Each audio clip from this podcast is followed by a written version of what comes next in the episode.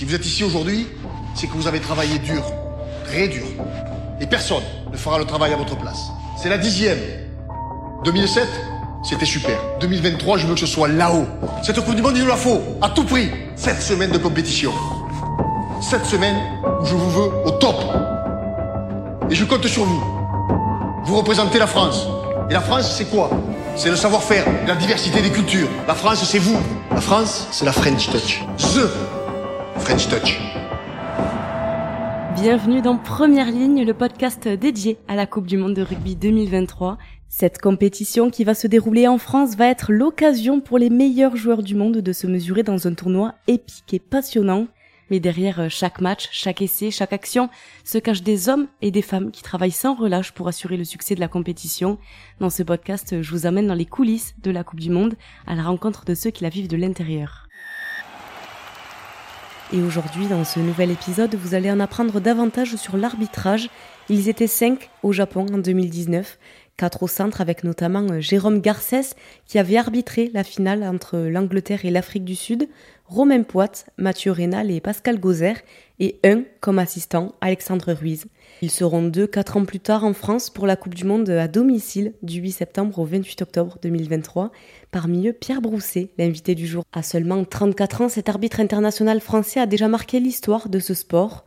Originaire du sud de la France, il a commencé sa carrière d'arbitre à l'âge de 17 ans au Sporting Club Riemois, près de Toulouse. Son parcours exceptionnel l'a conduit à être sélectionné avec Mathieu Rénal pour officier lors de la prochaine Coupe du Monde. Il va assumer le rôle d'arbitre assistant. Son dévouement et sa connaissance du jeu font de lui un élément inestimable du corps arbitral. Dans cette interview, vous plongerez dans son parcours, ses expériences et sa vision du rugby moderne. Préparez-vous à découvrir les coulisses captivantes du monde arbitral avec Pierre Brousset. Flexion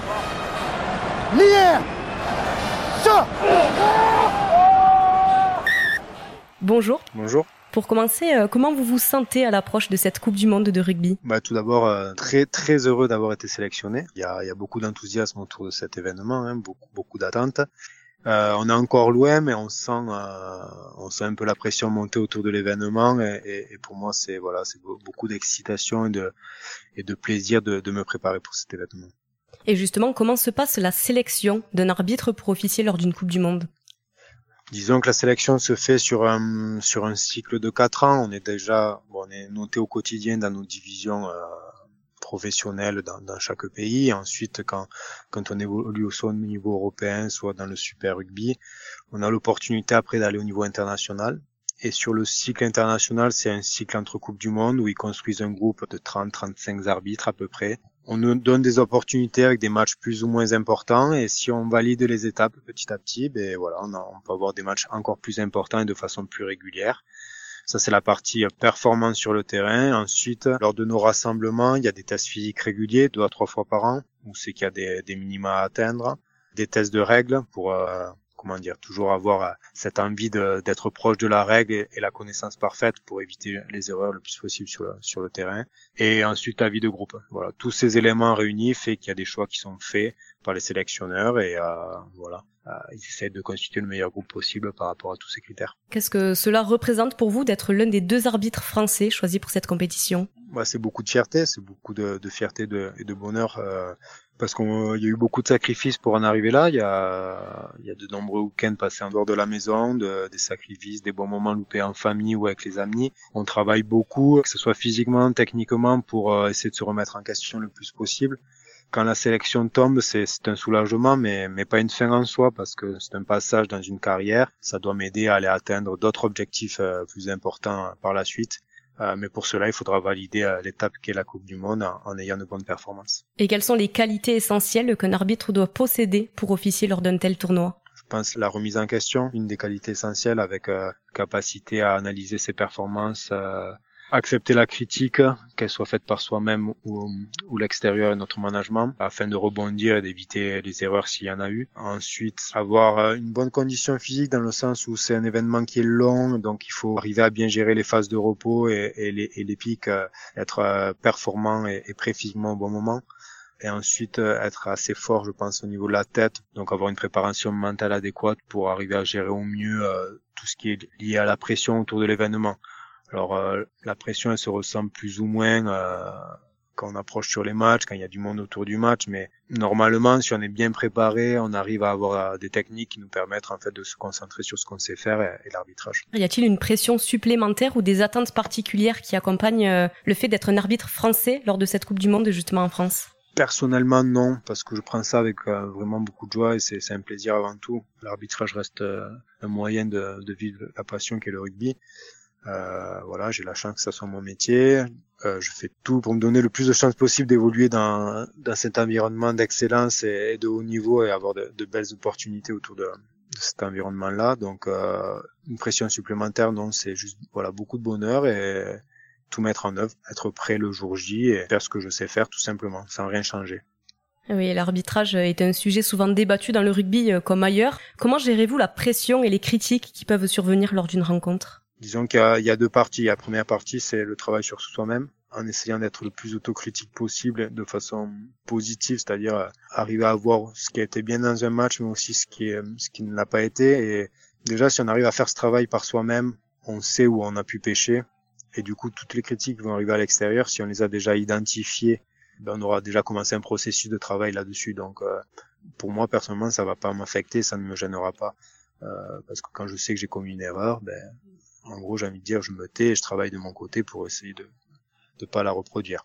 Ensuite, quand il y a des commentaires sur des situations qu'on appelle nous des situations 50-50, c'est qu'il peut y avoir deux sorties en fonction du contexte du match, en fonction de la situation, euh, qu'on est critiqué là-dessus et, et, que notre euh, notre intégrité est mise en cause, c'est un peu plus délicat parce qu'en fait, on parle pas de la personne aussi fait de la décision, on parle euh, des qualités humaines. Et, je pense que c'est cela qui est dommage, parce que les qualités humaines de tous les arbitres, euh, on peut pas les juger parce que c'est pas parce qu'une personne a fait une erreur qu'il est malhonnête. Au contraire, euh, tous les arbitres, quand ils rentrent sur le terrain, ils rentrent sur le terrain pour justement qu'on parle pas d'eux, que le match se déroule de la meilleure des façons possibles et, qu'on puisse en fait s'adapter et suivre le match, que, que le, le résultat, ça soit, ça soit fait par les joueurs et, et ce qu'ils proposent. Exactement. Et euh, en tant qu'arbitre de touche, vous allez jouer un rôle euh, essentiel durant certaines rencontres. Quelles seront vos principales euh, responsabilités? Bah, La principale, c'est de supporter le, et d'aider le, le, collègue au milieu du mieux possible, c'est-à-dire avoir l'œil où lui ne l'a pas. Quand on est à la touche, il faut voilà, il faut accepter de regarder des choses qui sont pas, alors j'allais dire essentielles, qui sont pas les, les focus premiers d'un arbitre au centre. Euh, on fonctionne beaucoup par euh, images photographiques les unes après les autres. Donc un arbitre au centre, quand il va gérer une phase au sol, il va regarder voilà le plaqueur, le plaqué dans sa chronologie. Euh, nous, il faut qu'on regarde tout ce qui se passe autour de, cette phase pour pouvoir apporter une aide supplémentaire. Voilà, et être capable après sur les, les, gros moments de pouvoir donner son avis et construire une décision en équipe. L'arbitre central reste le leader, tout ce que les autres euh, dans l'équipe vont pouvoir y amener vont aider à construire cette décision et, ce travail d'équipe permet de, ben, d'essayer d'avoir la, la, réponse la plus juste à la situation donnée. Et à l'approche du coup d'envoi de cette compétition, vous avez récemment effectué un stage de préparation dans le Lot. Justement, la Coupe du Monde de rugby est réputée pour rassembler des cultures, des langues et des styles de jeu différents. Comment vous vous préparez à gérer cette diversité? Bah, comme vous l'avez dit, on a fait donc là un premier stage, une première préparation tous ensemble là, pendant une, une, bonne semaine. En gros, les journées ont été réparties par euh, des matinées de travail technique avec euh, les différentes phases de, notre jeu que l'on peut connaître, un retour sur tout ce qui est sécurité du joueur, euh, la question des cartons pour avoir une calibration homogène et, et précise euh, par rapport à tous ces événements, les contacts à la tête. Et une autre partie, cohésion de groupe avec différentes activités. On a fait par exemple une randonnée à vélo en VTT avec un, peu de dénivelé sur sur trois heures, un peu de descente en rappel. Euh, ensuite, il y avait il y a eu une matinée canoë pendant deux heures, une soirée camping et, où on a on a profité de, des belles étoiles que l'on nous a offert. Que ça permet de passer de bons moments, de de, de créer des liens, de voilà, de, de se retrouver comme une équipe, tout simplement, parce qu'on va vivre une aventure humaine avant tout. Et est-ce que vous pouvez nous décrire votre routine de préparation avant un match? Ouais, la journée avant un match, euh, on va dire pour un coup d'envoi à 9h le soir, ça va être un petit petit réveil musculaire et des étirements de sur, sur une demi-heure, trois quarts d'heure pour, pour s'activer le matin, un petit déjeuner assez complet euh, sur le milieu de matinée, Ensuite, si, si, je suis déjà sur le lieu du match, euh, donc ce qui sera le cas pour la Coupe du Monde, une petite balade, penser à autre chose, faire, faire autre chose, pas en lien avec le rugby. Souvent, les réunions de préparation ont lieu la, la veille du match, donc normalement cette partie-là sera déjà déjà faite un petit temps de repos dans l'après-midi, une collation et, et, ensuite voilà les derniers instants avant d'aller au stade et se retrouver au stade deux heures avant le match. Et ensuite euh, quand on arrive deux heures avant le match, il y a le TOS qui s'effectue une heure avant le coup d'envoi. Euh, ensuite on passe euh, en équipe dans les vestiaires pour les dernières consignes ou, ou répondre aux dernières questions éventuelles des équipes.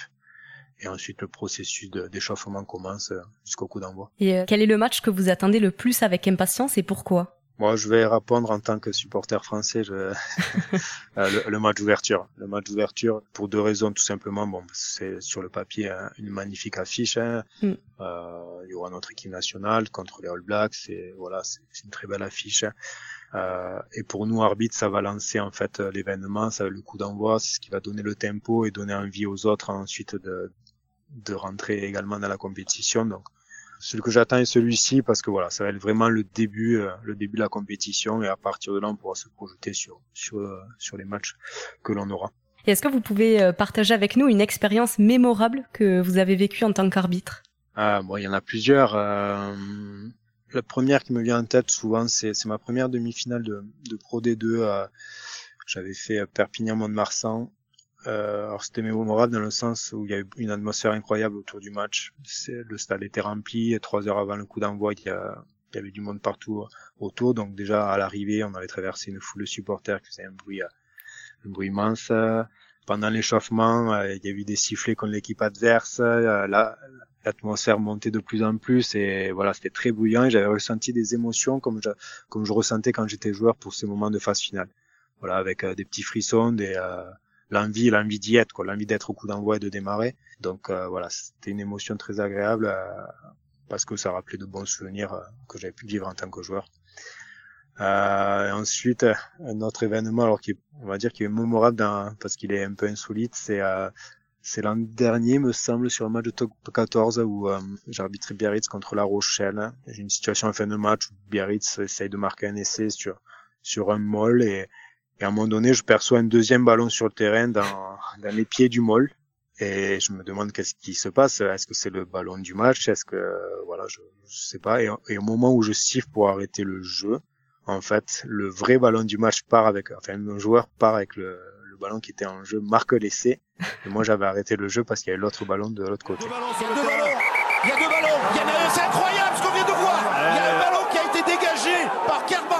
pendant que l'autre était aplati par a C'est pas possible. Il a sifflé avant le- avant l'essai, il va refuser l'essai. On n'a jamais vu ça.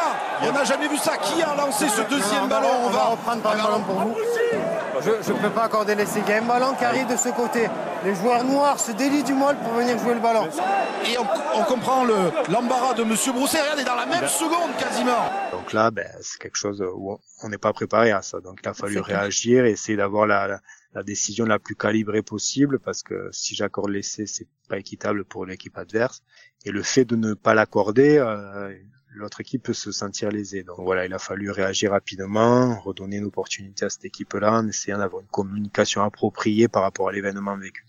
Donc ça, c'est des moments marquants parce que je pense que ça, ça arrivera pas. Ça, enfin, à mon avis, ça ne peut pas arriver à nouveau. Et enfin, quelles sont vos attentes personnelles et vos objectifs lors de cette Coupe du Monde?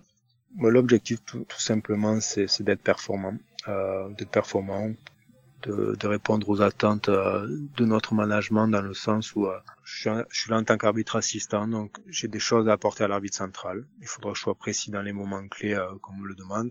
Mais pour cela, en fait, le but, c'est de rien changer euh, par rapport aux dernières années euh, et les matchs que j'ai vécus. C'est juste de, de mettre à profit l'expérience acquise et euh, voilà pour être le plus précis possible euh, dans un moment clé.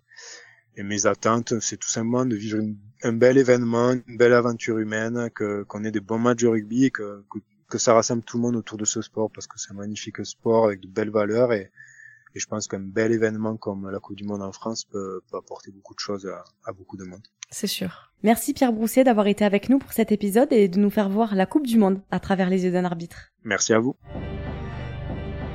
C'est la fin de cet épisode, merci à vous de m'avoir écouté. Vous pouvez retrouver Première Ligne sur toutes les plateformes de streaming et la page Insta pour plus de contenu. Et si ce podcast vous a plu, n'hésitez pas à me laisser 5 étoiles, des commentaires et à me suivre pour ne pas manquer les prochains épisodes. A très vite. C'est bien, c'est magnifique, c'est wonderful. C'est aujourd'hui que se décide, aujourd'hui, hein. Hein allez, allez, allez, venez, venez maintenant, ensemble, ensemble. On serre, on serre, on serre là, c'est parti là. Hein je veux de la joie, je veux de l'amour, je veux de la fraternité entre les peuples. Ces mecs, je veux qu'ils se sentent tellement bien ici, en France, qu'ils n'aient plus jamais envie de repartir. C'est simple, cette Coupe du Monde, je veux que ce soit la plus belle Coupe du Monde.